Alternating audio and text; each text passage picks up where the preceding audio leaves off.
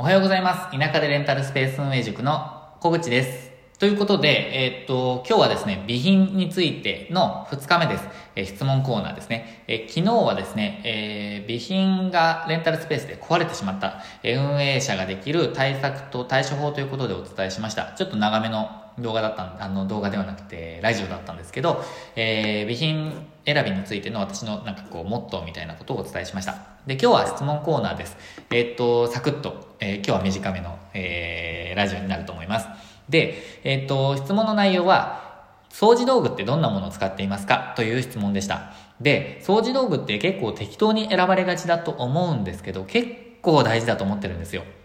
で、もちろん使いやすさ、使いやすさとかもそうなんですけど、あの、時間を生み出すコツが詰まっていると思っているんですね。なので、えー私はですね、掃除道具を制するレンタルスペースオーナーは、時間を制すると言っても過言ではないと思っております。ということで、えー今日はですね、私が使っている掃除道具のうちで、3つ、えーちょっとこう、ピックアップして選んでいる理由とか、どんなものを使っているのかっていうのをご紹介していきたいと思います。で、これ実際ですね、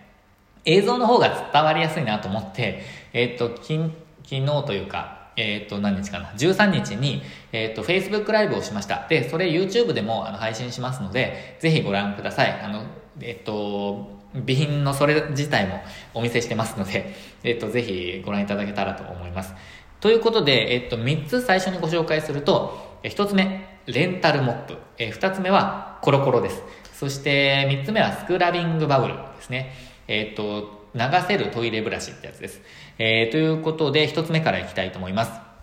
えっ、と、まずレンタルモップなんですけど、えっ、と、レンタルモップにする前は、えクイックルワイパーでフローリング部分を、あの、拭いていただいていたんですね。で、これ何が悪かったかっていうと、あの、悪くなかったんですね。あの、別に、あの、ご意見もいただいてなかったので、別に良かったんですけど、えっ、と、デメリットがいくつかあって、まず一つ目。は、えっと、お客様がその掃除していただくのに時間がかかる、あの、設置っていうか、セットに時間がかかるんですよね。えっと、シートを取り出して、シートをパチッとつけて、で、拭いて、シートを取って捨てる。まあ、こんなステップがあるんですよ。しかも、えークイックルワイパー自体が小さいので、あのもう何往復もしないといけない。えーというのがありました。これがすごくデメリットだったんですよね。で、まあ、それが普通だと思っていた頃は、何にも疑問に思ってなかったんですけど、まあ、ちょっと面倒だなとは思ってました。で、そこでですね、あの、レンタルモップに切り替えたんですよ。まあ、なんか、あの、ダスキンではないんですけど、まあ、ローカル版ダスキンと考えていただいていいと思います。あの、栃木県佐野市には、佐野市じゃないかもしれないな。ちょっと、まあ、栃木ですね。アスワンっていう会社があって、その、そこに、あの、お願いしているんですね。で、えっと、30センチのと60センチのと90センチのがあって、まあ、他のサイズもありますけど、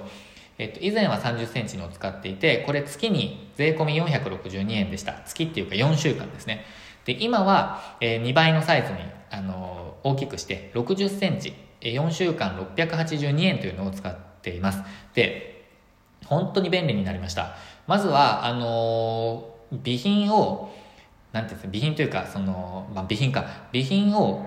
か変え、あの使うまで、この掃除道具を使うまでのお客様のあの手間が一気に省けました。もう、ただモップ持ってきて、ただ掃除するだけですね。で、えーあとは、クイックルワイパーを使っていた時って、備品のチェック、備品を購入する、備品を補充する、その、もう、それが、あの、とにかく時間がかかってたんですよね。まあ、アマゾンで買うにしてもですけどね。で、それが一気になくなりました。なんでかっていうと、モップ、交換に、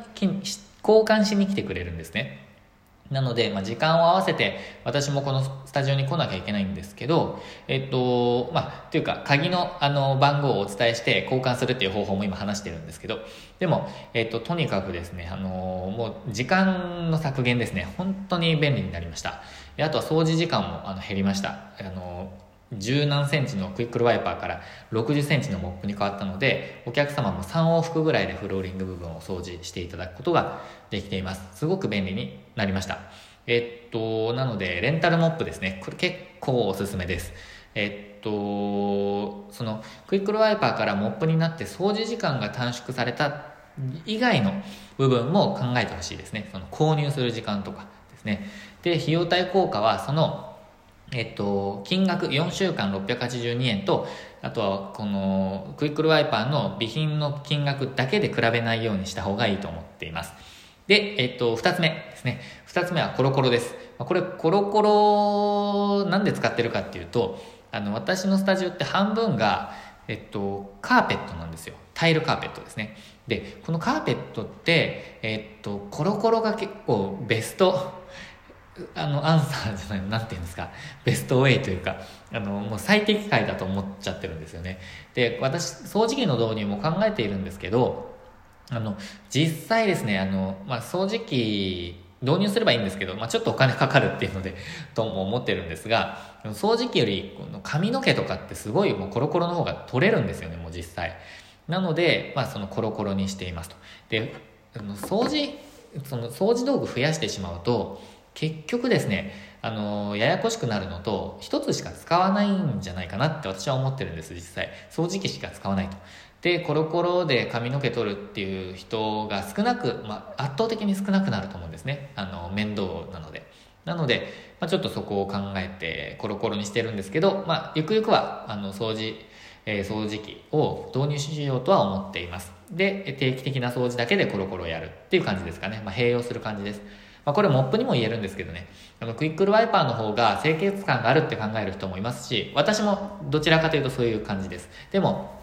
たまにそれであの拭くっていう感じですね。えー、ということで2つ目はコロコロです。で、3つ目。3つ目は、スクラビングバブル流せるトイレブラシです。で、これはですね、ほんと便利ですね。トイレ、ま、これ本当にちょっと汚い話になっちゃいますけど、便器の掃除の話です。で、これブラシで掃除するお店とか掃除する人っているじゃないですか。それ私、ちょっとあんまり受け入れられないんですよね。なんかほんと汚く思ってしまう。っていう感じなんです。で、なんでかっていうと、まあなんですかね。まあなんか本当にもうこれ感情論っていうか、まあ汚いと思っちゃうんですよね、自分は。で、えっと、それを解決するのが流せるトイレブラシです。で、これ何かっていうと、これ本当見ていただかないと分かりづらいと思うんですけど、あの、掃除のなんかうん、ちっちゃいブラシっていうかなんか綿？スポンジみたいのがあってスポンジじゃないんですけど、えっと、それをあの切り取って使うんですよ。でそれを使ってギュッギュッギュッって拭いて、まあ、それも綺麗になるんですよ。でこう拭いてえっとまあその取って絵絵みたいのがあってでそこに取り付けて洗ってで、えっと、そのまま流せるんですよ。でもうほんとそれだけなんですね。すっごい綺麗清潔感があるなって私は考えています。ということで、えー、っと、3つ目は、えー、スクラビングバブル流せるトイレブラシでした。で、これ本当にこの3つの掃除道具で、えっ、と、まあ、コロコロはちょっとまあどっちかっていうと別にどっちでもいいんですけど、えっと、本当にですね、モップとスクラビングバブルで時間の節約、あと清潔感のを保つっていう面では、すごくですね、えっと、まあいいなと思っています。えー、ということで、えー、っと、今日はですね、えー、掃除道具ってどんなの使ってますか？というご質問に対して3つ、レンタルモップ、コロコロ、スクラビングバブルを使っていますというふうにお伝えしました。で、YouTube の動画ではもうちょっとですね、ちょっと番外編ということで、えっと、鏡の掃除についてとか、えっと、シンク、流し台の掃除についてとか、ちょっといろいろ、えっと、話してますので、ぜひそちらも、えー、見ていただけたら嬉しいです。ということで、今日も最後までご視聴いただきましてありがとうございました。今日も一日チャレンジしていきましょう。